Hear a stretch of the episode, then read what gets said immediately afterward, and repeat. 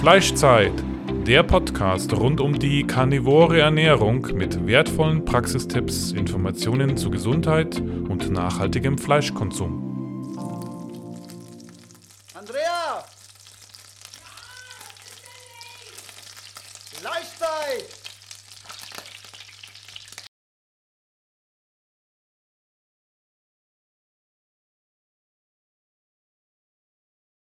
Leute, bevor wir in die heutige Folge starten, nochmal der Hinweis, ihr könnt ab jetzt Fleischzeit Rinderteig bestellen bei fleischlust.com.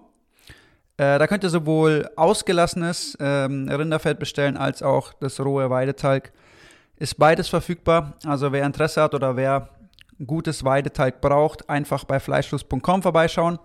Zusätzlich wird bald die Salzmische wieder verfügbar sein. Die Vorbestellungen laufen ab jetzt. Wer seinen Elektrolythaushalt wieder auffrischen will, einfach dave.salzmische.de eine Bestellung raushauen. Und äh, in circa drei Wochen werden die Salzmischen dann versandt. Dann kommt auch ein Online-Shop dazu und äh, es wird auch auf Amazon verfügbar sein. Und zu guter Letzt das Handbuch der Carnivoren Ernährung. Wenn ihr das noch bestellen wollt, wenn ihr euch einlesen wollt in die Carnivore Ernährung, auch ein sehr schönes Geschenk. Von Andrea und Claire das Buch könnt ihr bestellen. Wo kann man es bestellen? Unter carnivore-ernährung.de. carnivore-ernährung.de und bei carnitaria.de kann man auch bestellen. Genau, schaut da vorbei, bestellt das Buch und ähm, wir wünschen euch jetzt viel Spaß mit der heutigen Folge. Wird sehr interessant. Okay, alle dabei? Ja, herzlich willkommen, Freunde der Sonne. Es ist mal wieder soweit, ein neuer Fleischzeit-Podcast. Heute Keto-Spezial, kann man es fast nennen. Wir haben einen sehr, sehr äh, renommierten Gast bei uns. Und, oder Gästin, je nachdem, wie man es nennen mag. Die darf sich jetzt mal selber schnell vorstellen. Ähm, ich werde da gar nicht zu viel vorwegnehmen. Bitte, ich übergebe einmal das Mikrofon. Ja, super. Äh, dann stelle ich mich ganz, ganz schnell mal selber vor. Also mein Name ist Julia Tulipan. Ich bin, ja, Keto-Expertin, würde ich mich nennen. Keto, Keto, äh, Geek mit Leidenschaft. Äh, ich habe eigentlich Biologie studiert, dann mich sehr viel mit Verhalten eigentlich beschäftigt, bin dann in die Ernährung hineingerutscht und habe dann noch einen Master of Science draufgesetzt in klinischer Ernährungsmedizin und das, um das Ganze irgendwie abzurunden. Und so mache ich jetzt eigentlich schon seit acht Jahren ähm, ja meinen Blog mit, mit Kursen und Vorträgen und ähm, versuche einfach ein bisschen Aufklärung zu betreiben. Ja, also ich denke, der Name Julia Tulipan wird durchaus einigen, die hier zuhören, schon bekannt sein. Ähm, da du definitiv auch schon dir einen gewissen Namen gemacht hast in der Keto-Szene. Und genau darüber soll es jetzt heute gehen, über die ketogene Ernährung. Und da haben wir einige Fragen an dich. Und ich glaube, äh, Andrea ist schon ganz gespannt. Die kann es gar nicht erwarten. Die hat sich einiges rausgeschrieben. Andrea, willst du einfach mal einsteigen? Ja, danke. Aha, hallo. Also, ich wollte vor allem erstmal wissen, Julia, wie bist du denn überhaupt ähm, zur ketogenen Ernährung gekommen? Wie, du hast ja da auch eine persönliche Geschichte, die dahinter steckt. Ja, genau. Ähm, das ist tatsächlich so eine bisschen längere Geschichte sogar. Und wie so oft ist ja auch der Weg nicht immer ganz direkt, sondern man probiert so einiges aus, bis man dann eigentlich beim, ja, bei dem landet, wo man dann draufkommt, das ist dann das Richtige für einen. Und eigentlich ist es so, dass ich wirklich mich eigentlich ja immer schon, vor allem mit Beginn der Pubertät, sehr viel mit, mit Ernährung und, und auch mit, mit Sport beschäftigt habe. Der Körper verändert sich und man hat so gewisse, naja, wie soll ich sagen, ähm, Schönheitsvorstellungen, wie das auszusehen hat. Und somit habe ich eigentlich schon ganz früh auch begonnen, mich mit Diäten zu beschäftigen. Ich war jetzt nie übergewichtig in dem Sinne, vielleicht mal ein bisschen, ein bisschen moppelig oder so, aber sicher nie, nie wirklich übergewichtig. Und ähm, ich habe dann eigentlich so bis ja Mitte 20 mit viel Bewegung und wenig Essen immer ein sehr ein, ein gutes Gewicht halten können, auch teilweise im Unter also wirklich untergewichtig eher. Und da ist halt schon schade, weil man wirklich von der Umwelt extrem darin bestärkt wird, sehr dünn zu sein. Das ist mir dann auch so im Nachhinein erst so richtig bewusst geworden. Und ähm, habe mich halt fettarm ernährt und mit Vollkornprodukten, also sowieso auch nie wirklich irgendwie jetzt äh, fast, wirklich viel Fastfood oder so, immer selbst gekocht, selbst in der, in der Studienzeit haben wir sehr viel selber gekocht, ähm, sehr auch eigentlich vegetarisch in der heutigen Rückblick, teilweise sogar vegan, ohne das jetzt bewusst auszuwählen, die vegane Ernährung, einfach weil sie sich so ergeben hat. Und so mit 25 habe ich dann bemerkt, irgendwie also erstens ist es mir super schlecht gegangen, ähm, von depressiven Verstimmungen angefangen bis hin zu Akne, die ich nicht mal mit 15 hatte, sondern also wirklich Haut hat sich verschlechtert, Schlafstörungen, ähm, chronische Rückenschmerzen, all das hat da begonnen, aber ich habe da keinen Zusammenhang mit der Ernährung gesehen natürlich. Und ähm, es ist mir immer schwerer gefallen, auch mein Gewicht zu halten. Und so ist es dann nochmals ungefähr ja fast zehn Jahre dahingegangen und so Anfang, Anfang Mitte 30 war dann der komplette Zusammenbruch. Ähm, oder ja, Anfang 30 war das, war der Zusammenbruch.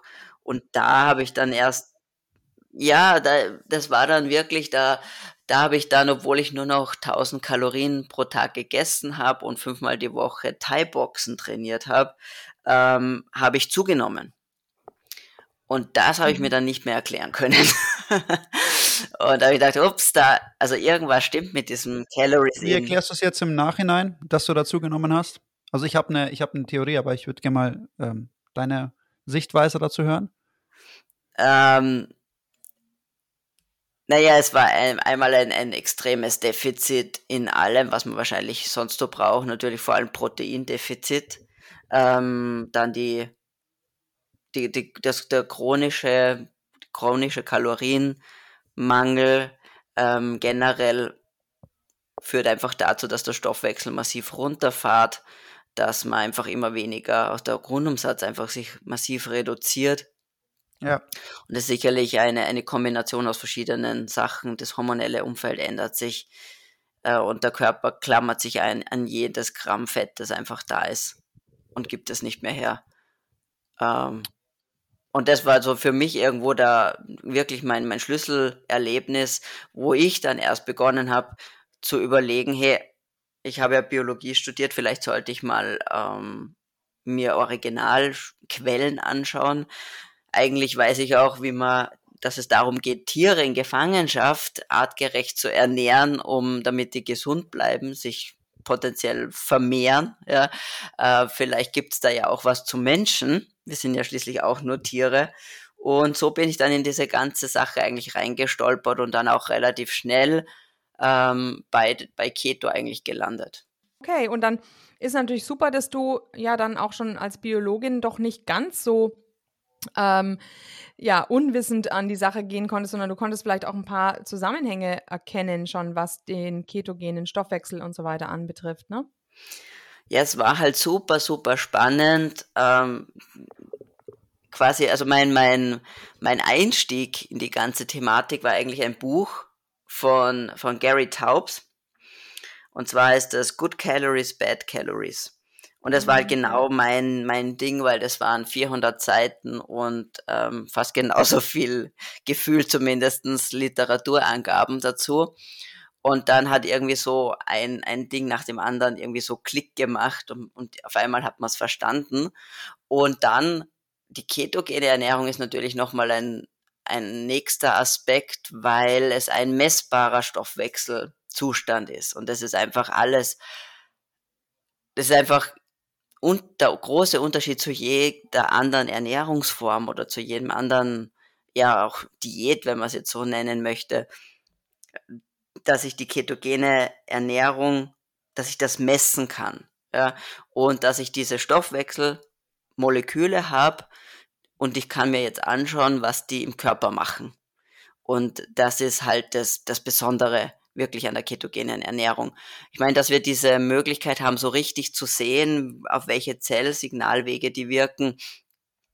Die, diese Möglichkeit haben wir ja noch nicht so lange. Das heißt, frühere Beobachtungen da hat man halt gesehen, okay, Ketone machen XY oder wenn eine Person in, in Ketose ist, passiert XY, aber man hat natürlich noch nicht ganz genau verstehen können, was genau der Wirkmechanismus ist. Ja. Und jetzt kommt so diese nächste Ebene dazu, dass äh, zu den Beobachtungen aus über 100 Jahren ketogene Diät jetzt wir auch die Wirkmechanismen verstehen können oder, oder anschauen und beobachten und sichtbar machen können. Das ist so, so das Besondere jetzt auch an der ketogenen Ernährung.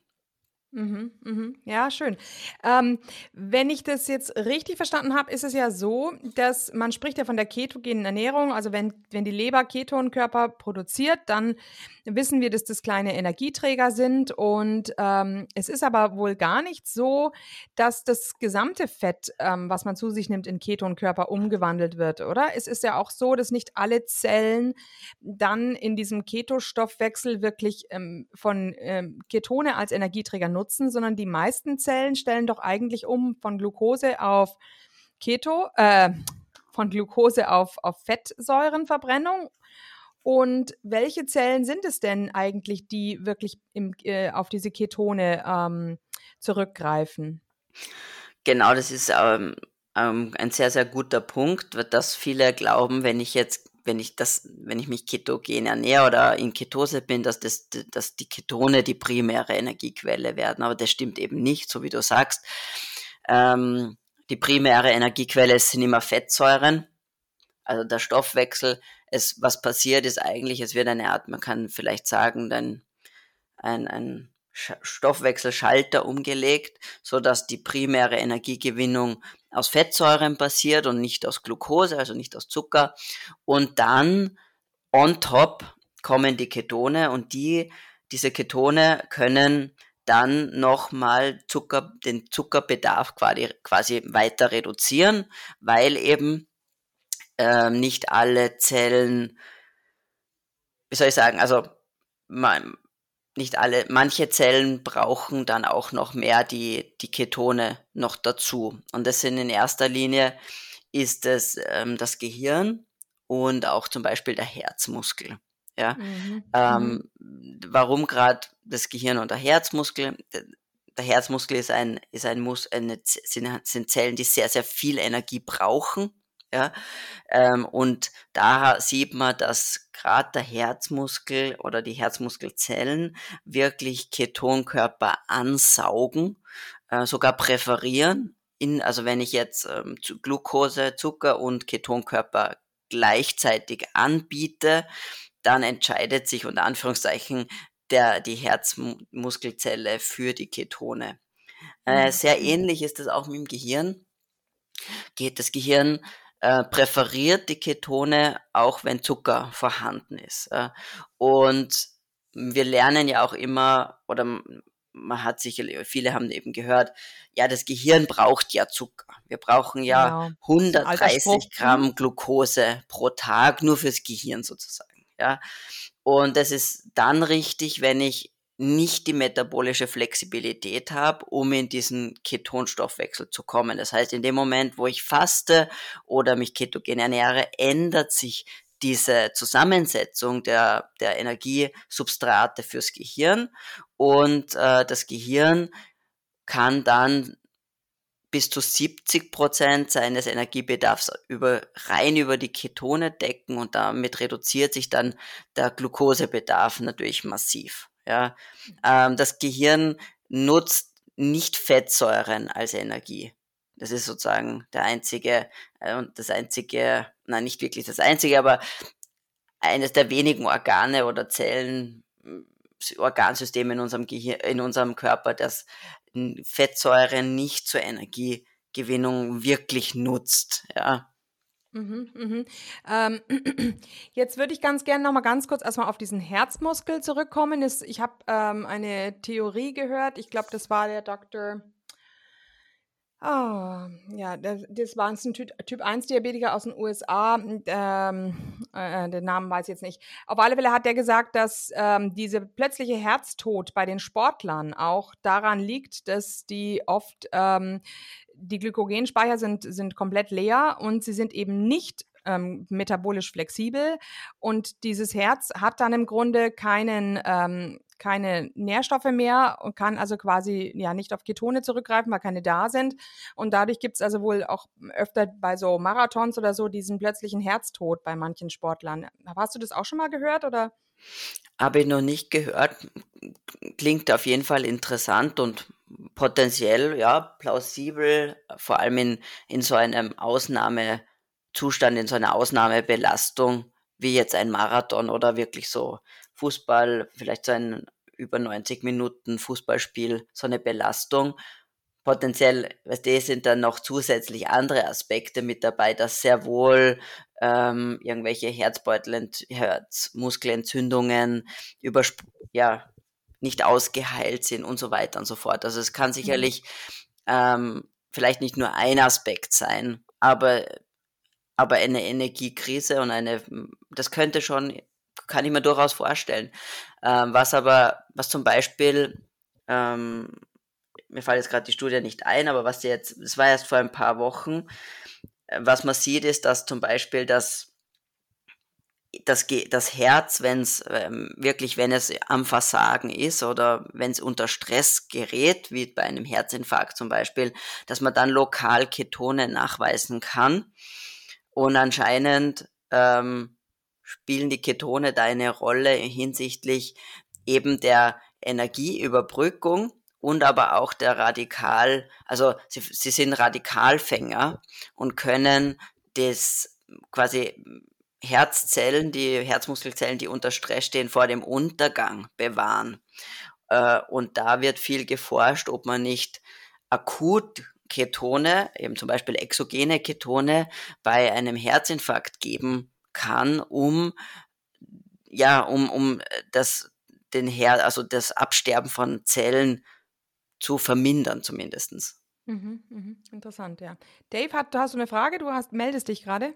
Ja, ich wollte jetzt mal ein bisschen äh, näher auf das Thema metabolische Flexibilität eingehen, weil ich das ganz interessant finde und mal gerne von dir wissen äh, wollen würde, Julia. Wie definierst du denn metabolische Flexibilität überhaupt mal so zum Einstieg? Also für mich ist metabolische Flexibilität quasi ein, ein Zurücksetzen auf unseren, ja, auf unsere Werkseinstellungen, so nenne ich das immer ein bisschen lapidar. Ähm, es, wir sollten einfach in die Fähigkeit haben, hauptsächlich aus Fett unser, unsere Energie zu gewinnen, äh, Ketone machen zu können, wenn sie benötigt werden und halt der Bedarf an Glucose ist, ist relativ gering und, und, und ich brauche dann nur dann oder ich kann dann aber auch auf die Glucose zurückgreifen, wenn ich sie brauche, heißt bei ähm, zum Beispiel explos explosiven Belastungen, bei explosiver Bewe ähm, ja, bei explosiven Bewegungen oder bei, bei Sprint oder solchen Dingen zum Beispiel, dass ich einfach die wirklich wieder diese dieses äh, mehr diesen Hybridmotor sozusagen habe und wirklich entsprechend der Belastung hin und her schalten kann und aber den Großteil meiner Energie über Fettsäuren bereitstelle.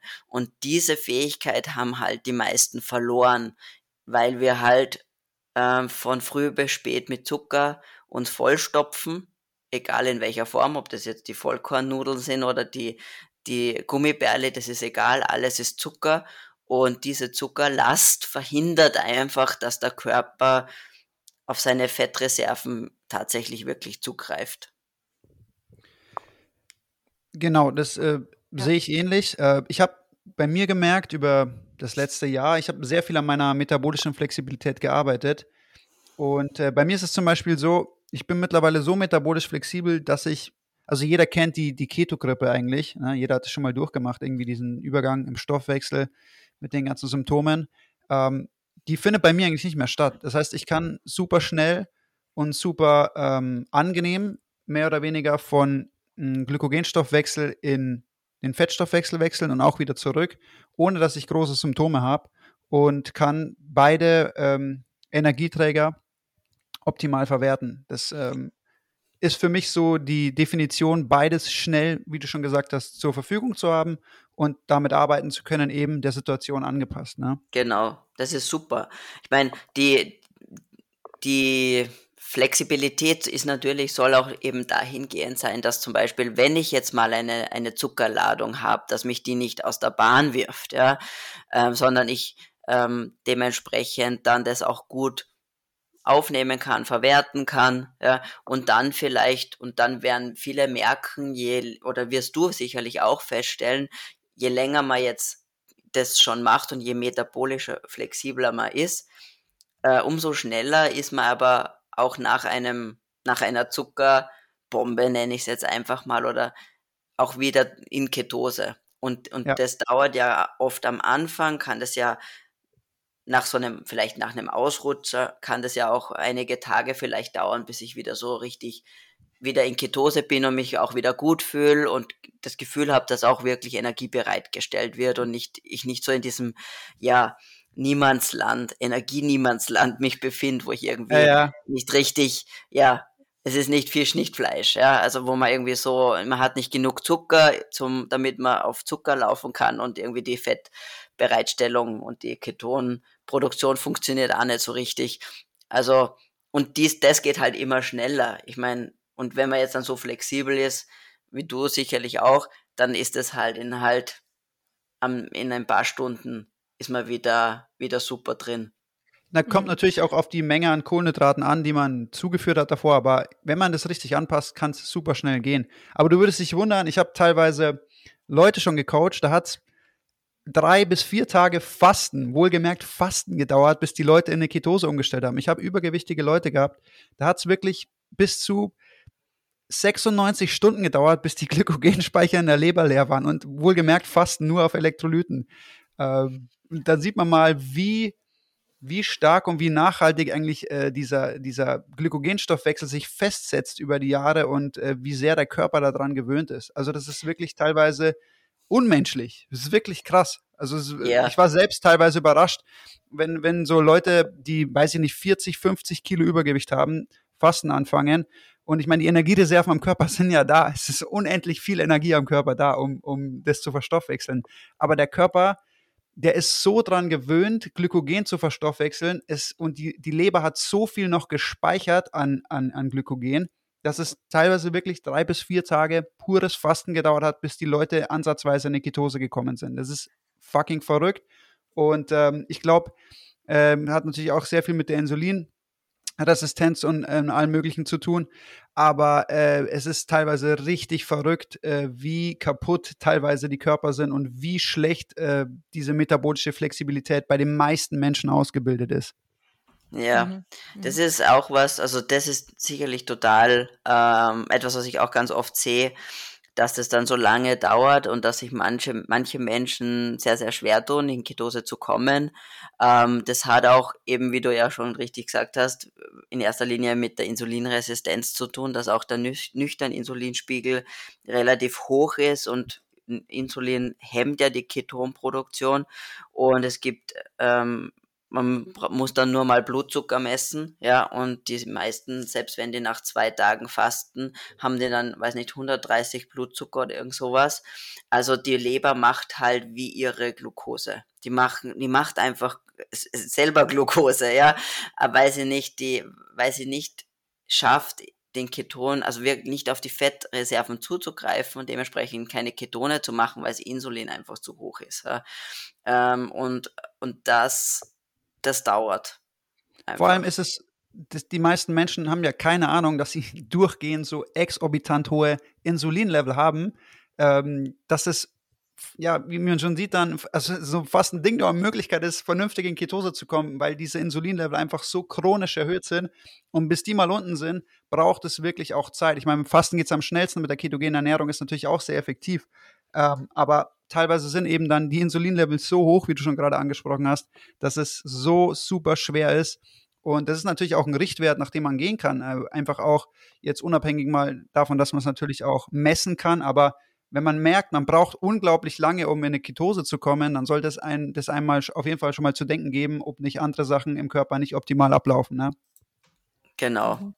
Ja, und was ich jetzt dazu noch sagen wollte, also ich habe am, am, am Sonntag auch wieder gecheatet. Ich habe brave Ehefrau gespielt und habe Kuchen gebacken ähm, für den Einstand bei meinem Mann und ähm, habe dabei also auch genascht. Und ich muss aber sagen, ich, bei mir ist es immer so, die Ketone sinken dann von 2,0 auf 1,0, aber ich komme eigentlich gar nicht mehr raus aus der Ketose. Also ich bin eigentlich da so felsenfest drin, dass mich also da mal ein Cheaten auch nicht rausbringt. Also das ist jetzt umgekehrt. Bei mir ist, mein Körper liebt also die Ketonproduktion inzwischen.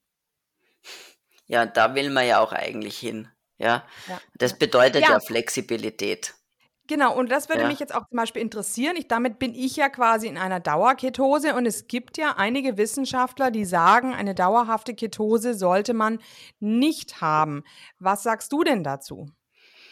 Äh, eigentlich, es gibt keine wirkliche Arbeit dazu, die das bestätigen würde.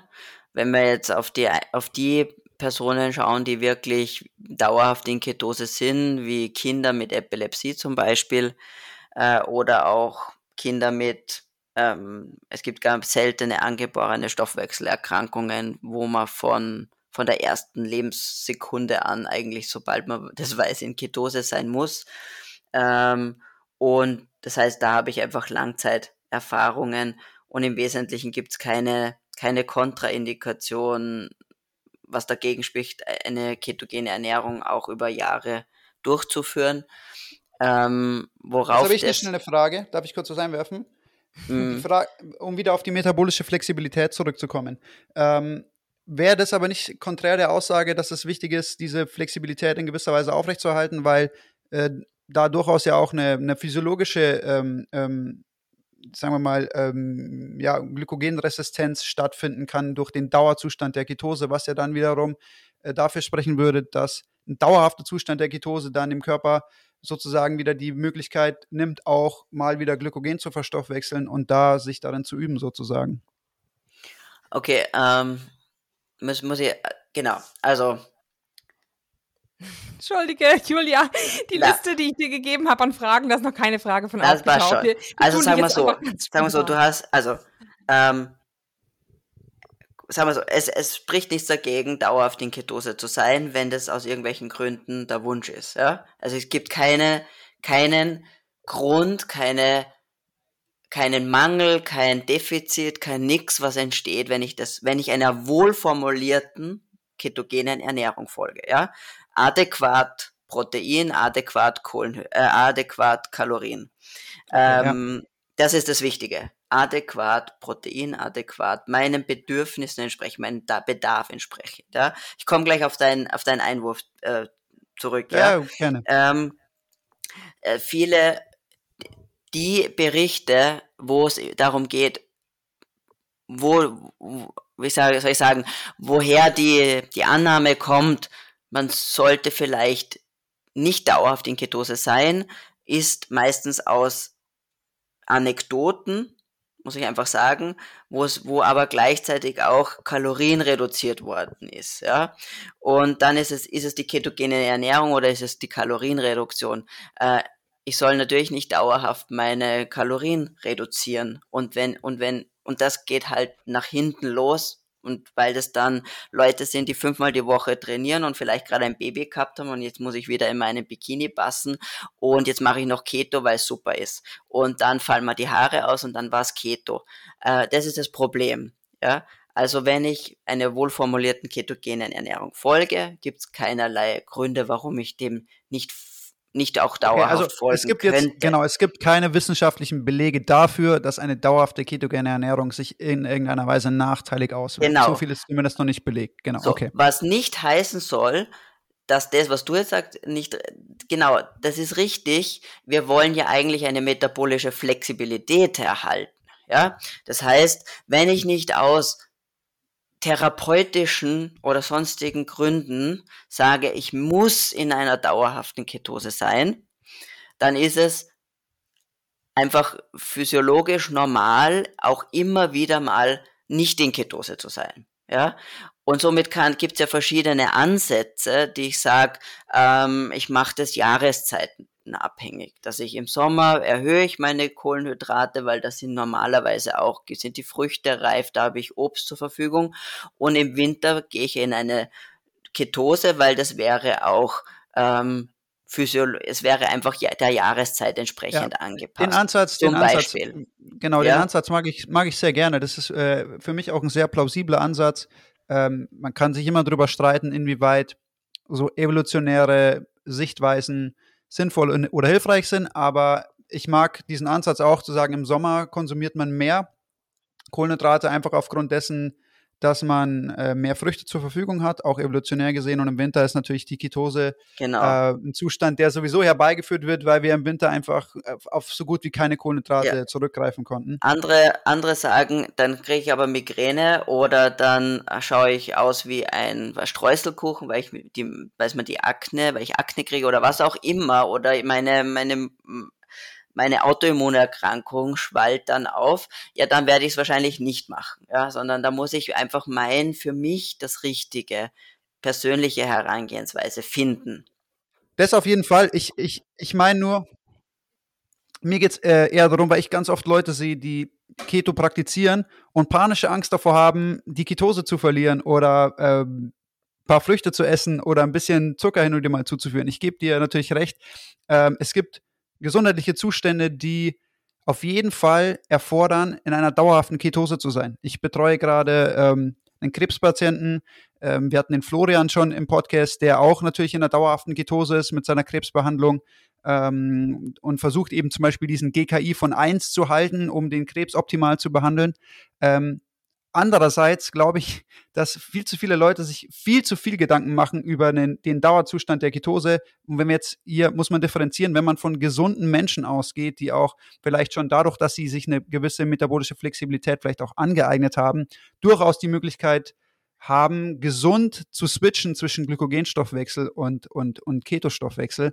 Ähm, und ich sehe ganz viele Leute, die da panische Angst davor haben, aus der Ketose rauszugehen oder diese Ketose mal zu verlieren und ähm, unabhängig davon jetzt, dass wir brauchen nicht anfangen, also ich bin der Verfechter der Meinung zu sagen, wenn man hart und intensiv trainiert, ist es definitiv von Vorteil, ähm, seine Glykogenspeicher bis zu einem gewissen Punkt zu füllen. Ich rede jetzt nicht davon, irgendwie 400 Gramm Kohlenhydrate aufzunehmen, aber mit einer gewissen Menge an, an, an Glykogen in den Speichern zu arbeiten. Äh, nichtsdestotrotz ist, glaube ich, auch meiner Meinung nach, und würde ich gerne mal deine Meinung dazu, dazu hören als Keto-Expertin, diese Angst davor, die Ketose auch mal vorübergehend zu verlieren, völlig unbegründet. Also es gibt so viele Möglichkeiten, da wieder reinzukommen in die Ketose. Das heißt, du, keine Ahnung, fastest, je nachdem, 20, 24 Stunden, kommst wahrscheinlich eh wieder in die Ketose oder nutzt einfach auch mal den Zustand, wenn du nicht in der Ketose bist, wenn du ein bisschen Glykogen zugeführt hast, um, hm, weiß ich nicht, dich zu bewegen, draußen was zu machen, die Energie einfach auch zu verbrennen. Ähm, wie ist deine Sicht auf allgemein auf, auf diesen Punkt zu sagen, wie wichtig ist der Dauerzustand der Ketose und ähm, wo würdest du da unterscheiden und differenzieren? Hm. Also vielleicht, vielleicht ist so der Punkt, natürlich, die wenigsten messen ja auch andauernd ihren, ihre Ketonwerte. Ja, das heißt, weiß ich überhaupt, ob ich in Ketose bin oder nicht. Und, und, ähm, und da ist sozusagen das Problem, dass viele einfach nur irgendeine, irgendeine Grammzahl in ihren Tracker eingeben und ja. Panik bekommen, wenn es dann drei Gramm mehr Kohlenhydrate waren oder so, ja, ja. genau wie du sagst, ähm, aber eigentlich gar nicht messen. Ja, das heißt, das ist sozusagen das Erste. Also wenn ich mal, wenn ich wissen will, ob ich in Ketose bin, muss ich das auch messen, weil ich kann mich ketogene ernähren, muss deswegen noch lange nicht in Ketose sein. Guter ja. Punkt, genau. Ja. Ähm, dementsprechend ist es immer ein bisschen eine, eine fast eine hypothetische Frage, weil kaum jemand ständig seine Ketonwerte misst. Und Andrea, und somit ich kenne da jemanden. Dauer, also du hast ja keine Möglichkeit, kontinuierlich Ketonwerte zu messen. Das heißt, du wirst irgendwie immer wieder mal rausfallen, so oder so. Und wie du sagst. Genau, das ähm, meine ich damit. Das meine ich damit. Also es ist, genau, es ist irrelevant, wenn ich damit, wenn ich nicht, wenn ich nicht äh, damit verhindern möchte, dass ich einen epileptischen Anfall bekomme, dann ist das sicherlich irrelevant. Ja, weil es ja um diese metabolische Flexibilität geht und ähm, der Wechsel zwischen einer, einer Low-Carb-Ernährung und Keto oder ein moderat Low Carb und Keto, das ist sicherlich irgendwas, wo wir uns sozusagen hin und her wechseln können, wo wir uns irgendwo aufhalten können. Ja? Und, und dann ist natürlich so, dass auch der, die, der Kohlenhydratanteil sich nach dem ähm, in erster Linie natürlich nach der, nach der Aktivität richtet. Ja? Und ein, ein wirklicher, wirklicher Profisportler ähm, oder, oder sehr, sehr ambitionierter Hobbysportler, der 15 Stunden, 20 Stunden die Woche vielleicht trainiert oder, oder so im Triathlon-Bereich, der wird, der wird seine 150 Gramm Kohlenhydrate potenziell essen können und trotzdem in Ketose sein. Ja, das heißt, die ja. ketogene Ernährung definiert sich ja nicht nur äh, über irgendwelche Grammzahlen von Makronährstoffen, sondern sie ist dadurch definiert, dass ich Ketone, dass ich in den physiologischen Zustand der Ketose komme. Genau. Und das ist dann irrelevant, ob das 200 Gramm oder 30 Gramm Kohlenhydrate sind. Wenn ich in Ketose bin, bin ich in Ketose und dann ernähre ich mich ketogen. Ja? Äh, und das ist etwas, was, was eben viele nicht, nicht verstehen. Ja, da habe ich, hab ich zum Beispiel so ein Beispiel äh, aus meinem Coaching vor kurzem erst. Äh, wir haben uns in eine schöne tiefe Ketose reingearbeitet, jetzt mal einfach, um zum Start ein bisschen äh, metabolische Flexibilität zu trainieren eben auch. Und dann haben wir das eine Zeit lang gemacht und dann habe ich gesagt, so jetzt wir haben halt dann auch angefangen wirklich zu trainieren, haben das Training abgestimmt auf die Fastenfenster und aufs Essen. Dann habe ich gesagt, jetzt ess halt mal so 40 Gramm Kohlenhydrate vorm Training. Und ähm, das, also der Klient war dann super verwundert, gleich, was, 40 Gramm fliegt da nicht aus der Ketose? Und es so, nein, also du trainierst erstens danach, also du ver ver verwendest diese Energie sofort und ähm, wahrscheinlich wird es keine große Auswirkungen auf deine Ketose haben. Also ähm, wenn nur minimal und selbst wenn es Auswirkungen hat, wird es es sehr schnell wieder normalisieren, weil ähm, diese Menge einfach sehr schnell auch wieder verarbeitet wird und, und hergenommen wird. Und deswegen glaube ich, es ist diese Angst einfach auch völlig unbegründet. Und um, glaube ich, wie du schon gesagt hast, ganz viele Menschen machen das ja einfach nach so diesem nennen wir es mal 70, 30. 70 Prozent Fett, 30 Prozent Protein und halt die Kohlenhydrate bei Null halten oder so gut wie bei Null halten, je nachdem. Und, ähm, und gehen ganz strikt danach. Und ich glaube halt, dass es durchaus dann so ähm, nicht unbedingt immer förderlich ist, nur danach zu gehen, wie du auch schon gesagt hast gerade eben.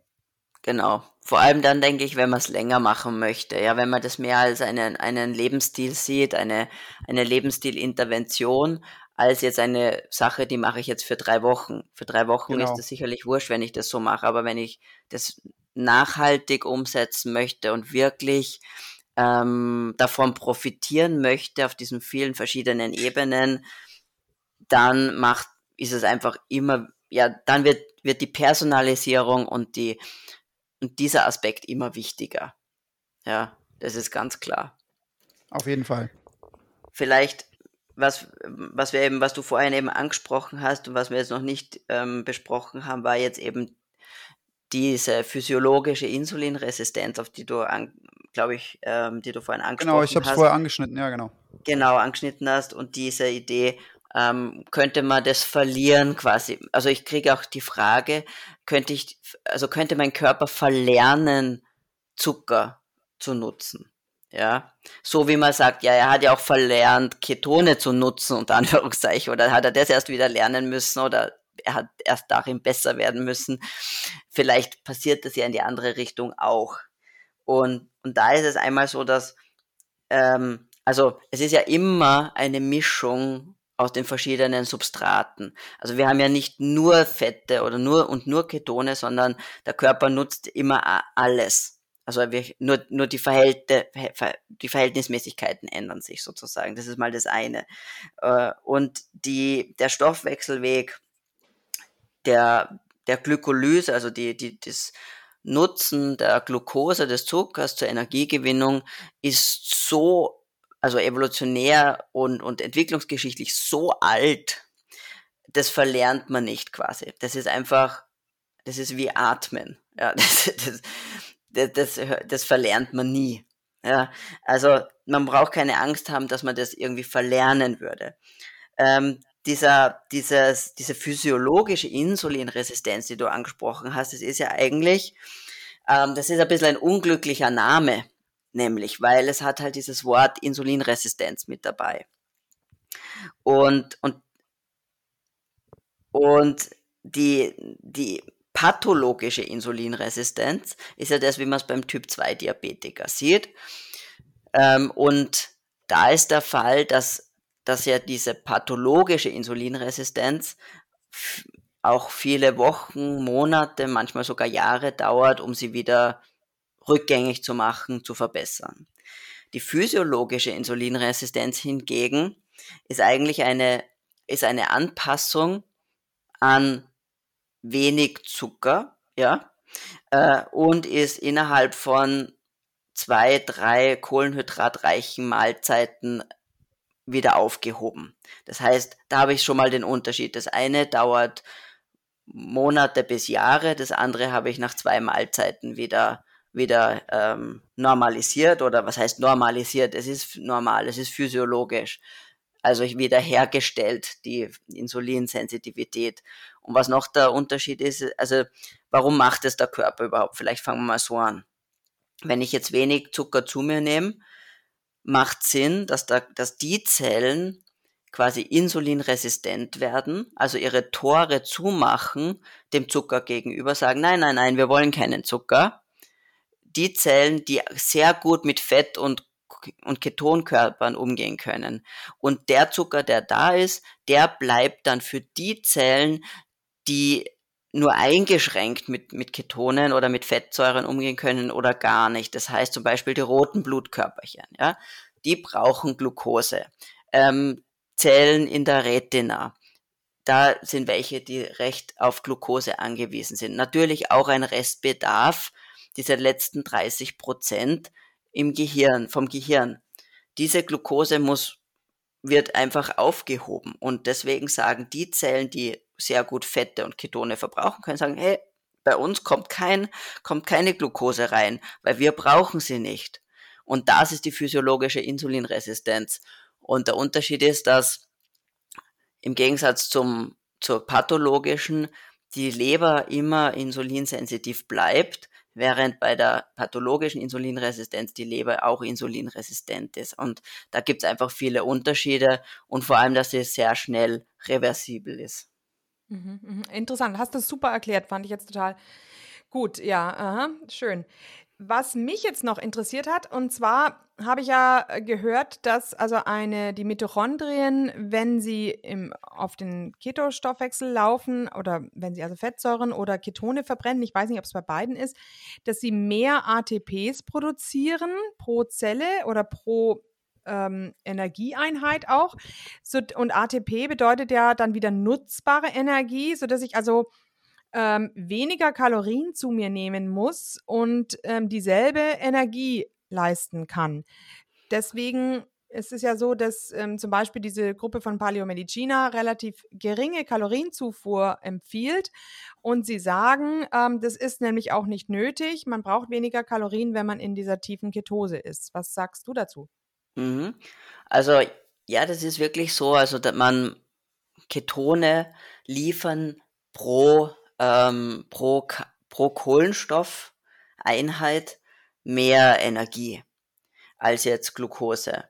Und das könnte jetzt zum Beispiel, wenn, jetzt, wenn wir jetzt dran denken an die Beobachtungen bei ketogener, bei, bei Interventionsstudien mit, mit ketogener Ernährung, äh, da wird ja quasi intuitiv ähm, nehmen die Studienteilnehmer weniger, also reduzieren die Nahrungsaufnahme.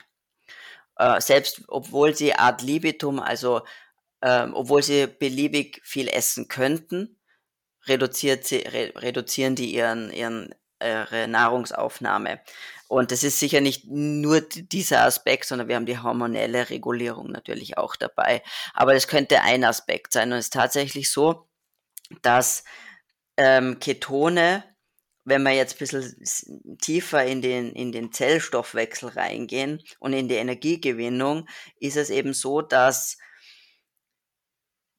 dass ich, ich überlege gerade, wie ich das am besten erkläre. ähm, es muss, es müssen äh, Protonen, also Wasserstoff H-Plus-Ionen, werden in den, in den sogenannten Intermembranraum geschleust und dann, und dann ähm, gehen die durch eine Art von, ähm, ja, von, von Schaufelrad, kann man sich vorstellen, äh, wieder zurück ins, in den inneren Membranraum, also in den inneren Raum der Mitochondrien. Und bei diesem Zurückfließen, da entsteht ATP. Ähm, und das kann man sich tatsächlich wie so ein kleines, wie so ein kleines Mühlrad vielleicht vorstellen oder wie ein, wie ein kleines Wasserkraftwerk. Ja? Und ähm, weil, und diese Protonen, oder sagen wir so, und bei Ketonen werden pro Kohlenstoffeinheit mehr von diesen H-Plus-Ionen in diesen Intermembranraum geschleust als bei der, als bei einem, bei der Glucose pro Kohlenstoffeinheit. Ich hoffe, dass das irgendwie verständlich ist. Man kann sich vorstellen, mhm. vielleicht so ein bisschen bildlich, dass ich, ähm, sagen wir mal, ich habe ein Wasserkraftwerk und ich muss Wasser mit LKW, also mit, mit, ähm, ja, mit so LKW-Fahrten nach oben, mit Tanklastwagen nach, ähm, in ein Reservoir nach oben bringen, damit es dann durch mein, meine Turbine fließen kann. Und, äh, und so ein LKW ist eine Kohlenstoffeinheit. Und dann kann man sich vorstellen, dass bei den Ketonen, da habe ich halt nicht 2000 Liter Wasser, sondern 4000 Liter Wasser drinnen oder, oder 6000 Liter Wasser in dem gleichen LKW. Ich hoffe, mhm, und mhm. dann, vielleicht ist es dann ein bisschen, ist es leichter verständlich. Mhm. Und betrifft es jetzt nur ähm, die Ketone oder betrifft es auch den Stoffwechsel mit Fettsäuren? Na, das betrifft nur die Ketone. Ach so, weil der Dr. Surya Narayanan hat ja letztes Mal irgendwie gesagt von hm, Fette werden verbrannt ohne Ascherückstände und Glucose, bei Glu Verbrennung von Glucose gibt es immer, immer, immer Rückstände, Ascherückstände, hat er gesagt. Mhm. Asche ist ja auch Kohlenstoff. Hm, weiß nicht genau, was er mit Asche meint in dem Falle. Ja. Weil vielleicht, also was, was passiert ist, dass unterschiedlich viel freie Radikale auf jeden Fall entstehen. Mhm. Und, und bei der, und quasi Glucose ist halt äh, sehr relativ schmutzig, unter Anführungszeichen, es entstehen relativ viele freie Radikale auch, während bei Fett und bei den Ketonen dann vor allem viel, viel weniger freie Radikale entstehen. Also selbst wenn jetzt unterm Schnitt, unterm Strich vielleicht die gleiche Energie rauskäme, aber ich habe weniger Abfall, weniger, weniger Schadstoffe, die da mhm. sind, mit denen ich mich dann nachher natürlich auch als Körper auseinandersetzen muss. Ja, mhm, ja ich glaube, das war das, was er meinte, genau. Und ähm, Jetzt hat mich noch ähm, interessiert, du hast ja grundsätzlich gesagt, dass der Keto-Stoffwechsel entzündungshemmend ist, oder? Genau. Also Warum ist das so? Mhm. Die Ketone, die Ketone, äh, vor allem das, das BHB, also das Beta-Hydroxybutyrat, ähm, das ist, das, das wirkt wie ein, also wirklich als Signalmolekül. Und das ist das, was ich eingangs gesagt habe. Auf das, das kann man sich jetzt erst langsam erklären und jetzt auch erst wirklich messbar machen, wie, wie die wirken in der Zelle. Ich meine, das sind ja winzigste Strukturen, dass man sowas überhaupt messen kann, ist, ist fast schon unvorstellbar. Aber man kann das tatsächlich sichtbar machen. Und da gibt zum Beispiel einen, einen, ja, einen Entzündungspathway, einen Entzündungs, Stoffwechselweg, der und da, das, das umschließt dieses NLRP3-Inflammasom heißt es. Und dieses Inflammasom ist auch eine Struktur in der Zellmembran, die, wenn die aktiviert ist, quasi Entzündungsfaktoren hinaus pustet. Kann man das so ein bisschen so erklären. Ja. Und dieses NLRP3-Inflammasom wird moduliert durch Ketone. Moduliert bedeutet, weil ich sage jetzt zum Beispiel, hemmen ist ja nicht immer unbedingt was Gutes, weil Entzündung bis zu einem gewissen Prozess ist ja ganz, bis zu einem gewissen Grad ist ja extrem wichtig. Ich brauche ja Entzündungsprozesse. Ja, das ist ja lebensnotwendig. Das heißt, ich würde ja keine absolute Hemmung von, von Entzündung haben wollen. Aber eine Modulierung bedeutet, dass es eine, eine Normalisierung ist. Und das machen die Ketone. Ähm, und so wirken die auf dieses NLRP3-Inflammasom. Und man weiß halt, dass gerade bei vielen, also dass, dass bei chronischen Erkrankungen generell gesprochen, ich auch eine Überaktivierung dieses Inflammasoms habe. Der zweite Aspekt ist, dass ähm, das BHB, das Beta-Hydroxybutyrat und auch das Acetoacetat als Antioxidantien wirken. Also sie, sie können freie Radikale fangen, was auch entzündungshemmend somit ist. Und sie tragen, und das BHB aktiviert die Bildung vom Glutathion. Und Glutathion ist unser körpereigenes Antioxidant. Okay, mhm, okay. Gut, das war jetzt ein bisschen sehr fachlich. Äh, vielleicht eine weitere fachliche Frage noch, um, denn die Carla Langer aus dem Podcast hat gesagt, dass Insulin ja Entzündungen fördert. Kannst du diesen Prozess irgendwie erklären oder weißt du was dazu? Ähm, wahrscheinlich hat sie mehr gemeint die Insulinresistenz, weil Insulin selber interessanterweise ist sogar entzündungshemmend. Mhm. Äh, aber die Insulinresistenz ist das große Problem. Und man sieht halt, dass die man sieht eben einen Zusammenhang zwischen dieser chronischen Aktivierung von entzündungsfördernden Signalwegen und der Insulinresistenz. Und das ist dann auch teilweise ein selbstverstärkender Zyklus, wie ein Teufelskreis, ja, weil die, diese, diese entzündungs- oder proinflammatorischen Signalstoffe, diese entzündungsfördernden Signalstoffe, dann auch wiederum die Fettzellen weiter insulinresistent macht. Also es ist wie ein sich selbst verstärkender Zyklus. Und, und wo dann auch noch ein bisschen die ketogene Ernährung hinzukommt, unab, also jetzt nicht bezogen auf die Ketone selber, wo sie aber auch natürlich Entzündungs, eine antiinflammatorische Ernährung ist, ist, weil ich ja Blutzuckerspitzen vermeide, weil ich Blutzucker normalisiere und dauerhaft erhöhter Blutzucker bedeutet Stress und bedeutet Veränderung an Molekülen in meinem Blut und wenn irgendwas verändert ist, dann reagiert der Körper auch mit Entzündung drauf. Das heißt, dauerhaft erhöhter Blutzucker führt zur Entzündung, weil ich diese sogenannte Verzuckerung im Blut habe. Also das heißt tatsächlich so Verzuckerung. Mhm. Ähm, dann macht diese dauerhaft erhöhter Blutzucker führt zu dauerhaft erhöhtem Insulin. Das führt wiederum zur Insulinresistenz und dann habe ich diesen Teufelskreis. Dann habe ich diesen selbstverstärkenden verstärkenden Zyklus, dass die Insulinresistenz und die Entzündung dann wieder noch mehr Insulinresistenz macht. Mhm, mhm, okay, gut. Ähm, dann hätte mich jetzt noch interessiert, ähm, wie sieht es aus ähm, mit Migräne? Also warum gibt es so viele Leute, die ähm, sagen, dass ihre Migräne eigentlich durch die dauerhafte Ketose verbessert wurde oder weggeht? Das ist eine sehr, sehr gute Frage, weil so richtig also es gibt ganz viel Erklärungsideen und, und potenzielle Mechanismen. Alles hat man halt auch noch nicht, noch nicht äh, wirklich, jetzt sozusagen, wirklich nachweisen können. Es, und vor allem dürfte Migräne, gibt es ja auch unterschiedliche Formen von Migräne, was auch erklärt, warum manche besser und manche schlechter auf den, auf Ketone auch oder auf eine ketogene Ernährung ansprechen.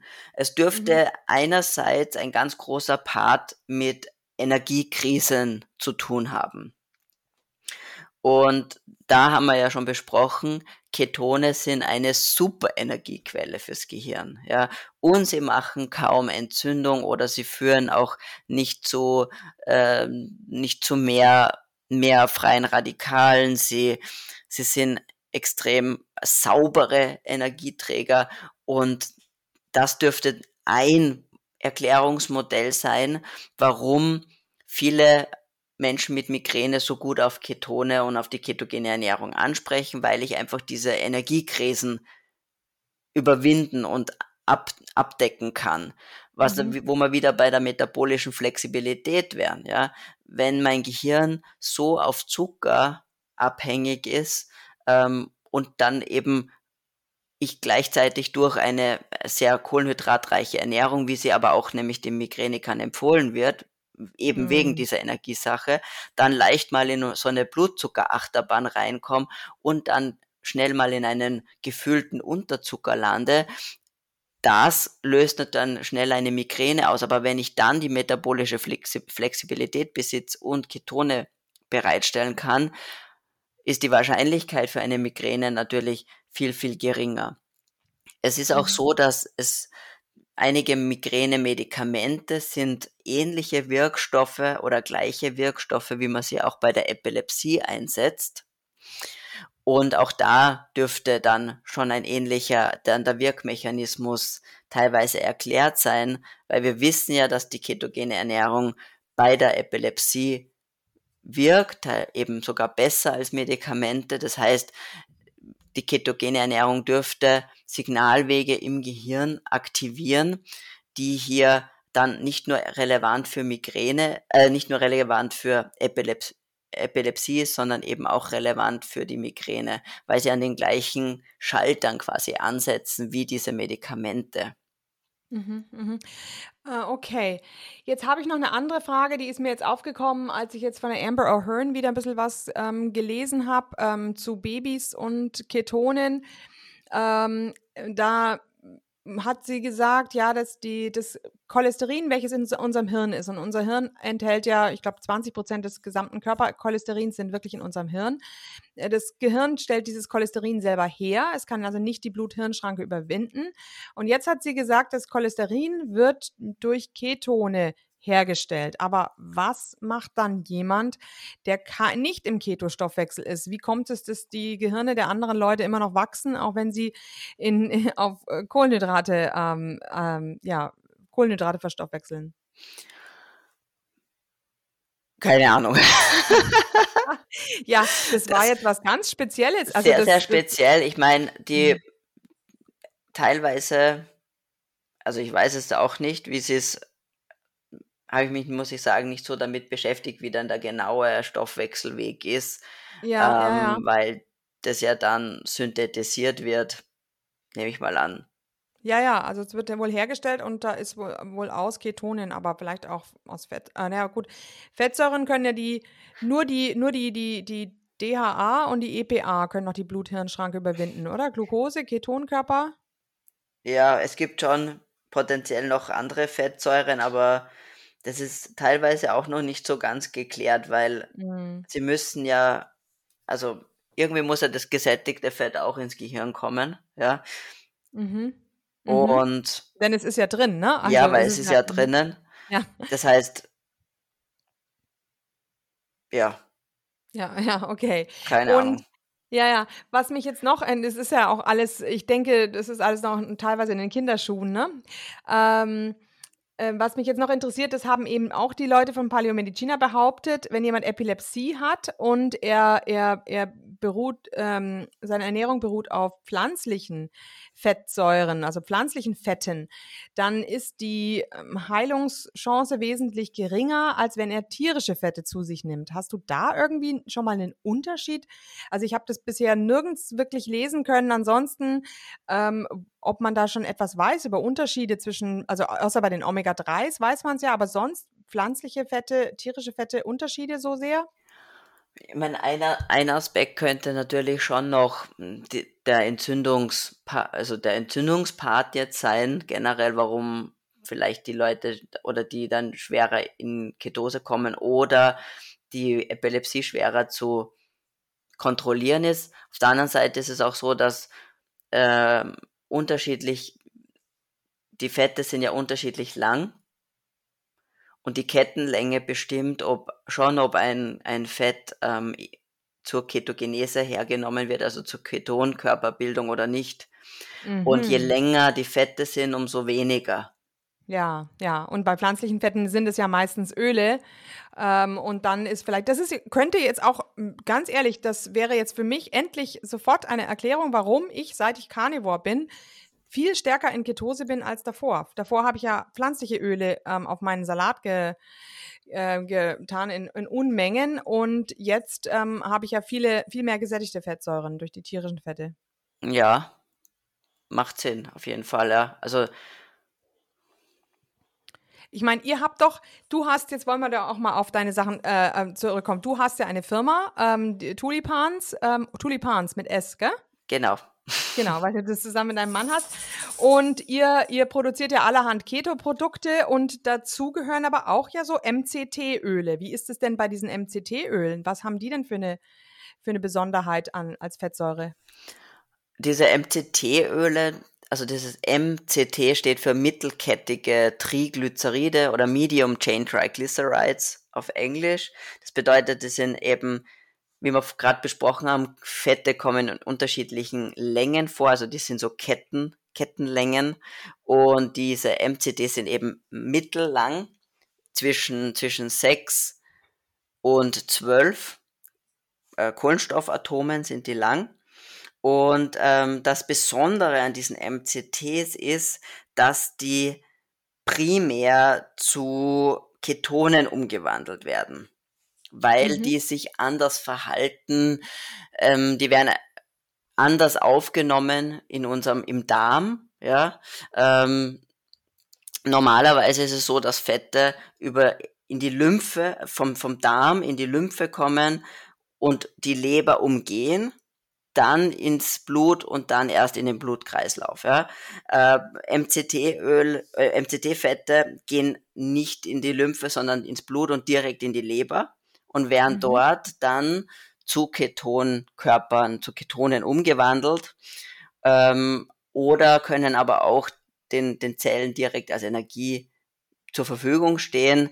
Ähm, aufgrund ihrer Kettenlänge gehen die quasi viel schneller in die, in die Zelle beziehungsweise in die Mitochondrien hinein und können dadurch, ich nenne sie mal ganz gern so ein bisschen wie wenn man es vom Sportler kennt, die Glukosegels so ein bisschen ähnlich ist es da mit den MCTs. Also die, die schwupsen dann da rein in die Zelle und stehen relativ rasch zur Energiebereitstellung zur Verfügung, beziehungsweise werden die eben auch ganz schnell zu Ketonen umgewandelt.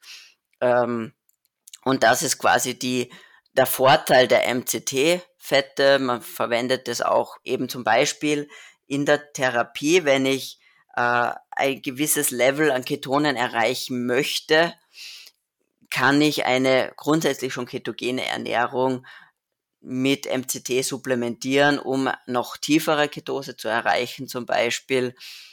Ähm, oder man kann es natürlich auch strategisch einsetzen, wie jetzt nochmal das Sportlerbeispiel, wie jetzt ein Sportler äh, während eines Wettkampfs vielleicht strategisch Glucose einsetzt, könnte ich auch strategisch genauso auch MCD einsetzen. Zum Beispiel, wenn ich sage, boah, ich muss jetzt einfach auch mental leistungsfähig sein. Wir haben dieses Marathon-Meeting und alles, was es gibt, ist irgendwelche welche äh, süßen Sachen, irgendwelche süßen Teilchen, dann kann ich da zum Beispiel auch da ein bisschen mich pimpen sozusagen und äh, über MCD noch einmal äh, mehr Ketone produzieren.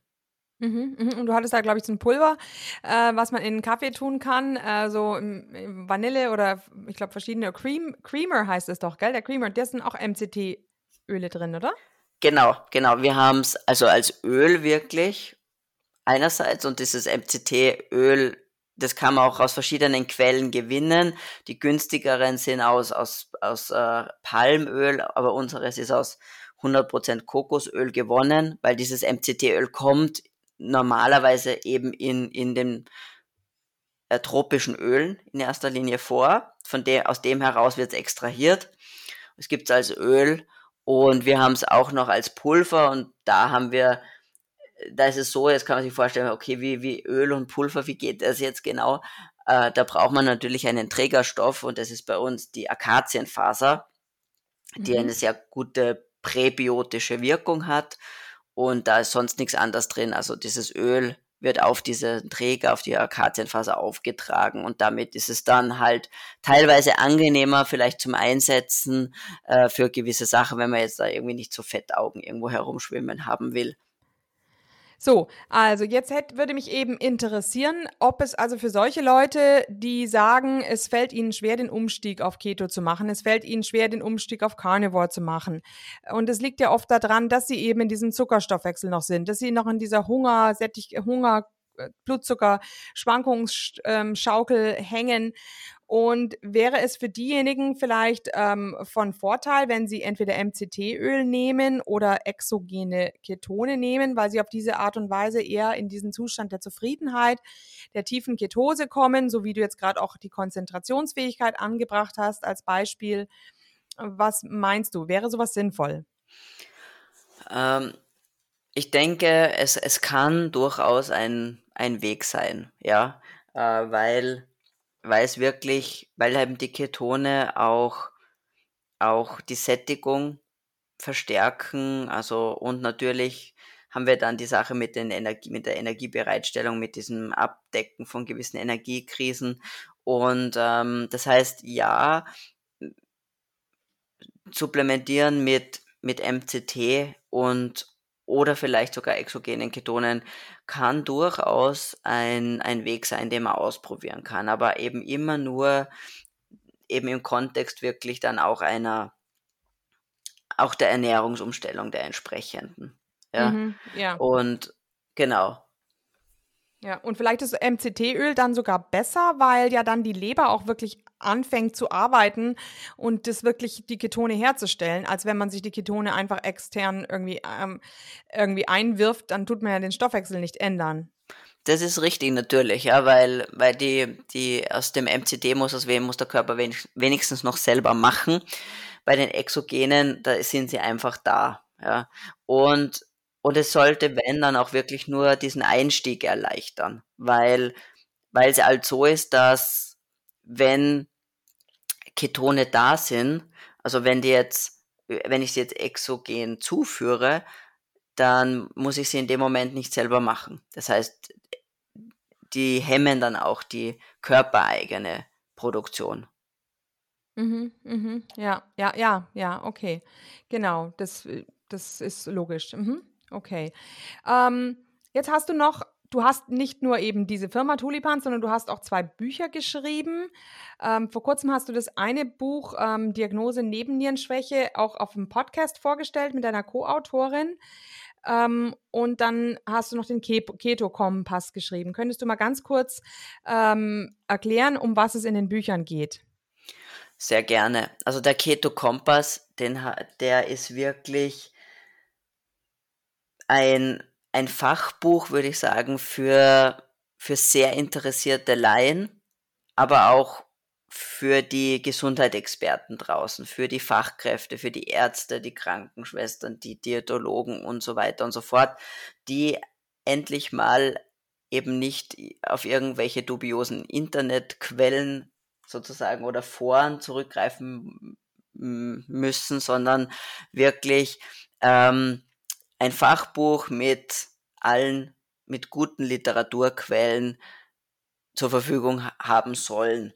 Ähm, es ist ein, ein Nachschlagewerk und wir haben uns bemüht, also ich habe es zusammen mit der Ulrike Gonder oh, zusammen geschrieben und Marina Lommel hat Rezepte noch dazu beigetragen und die Frau Dr. Brigitte Kahner hat aus ihrer langjährigen Praxis einiges an Wissen mit einfließen lassen und wir haben wirklich versucht, sowohl auf verschiedensten Ebenen einfach einzusteigen und zu erklären, so wie wir es jetzt gemacht haben, für die, die es ganz genau wissen wollen, natürlich auch alle, alle Zellsignalwege versucht zu erklären und auch zu erklären, woher kommen, wie, wie, wie erklären sich diese, diese Wirkweisen, welche Anwendungsgebiete gibt's worauf muss man schauen, wie funktioniert es wirklich auf, auf physiologischer Ebene. Ähm, und das war der Anspruch einfach vom Keto-Kompass. Mhm.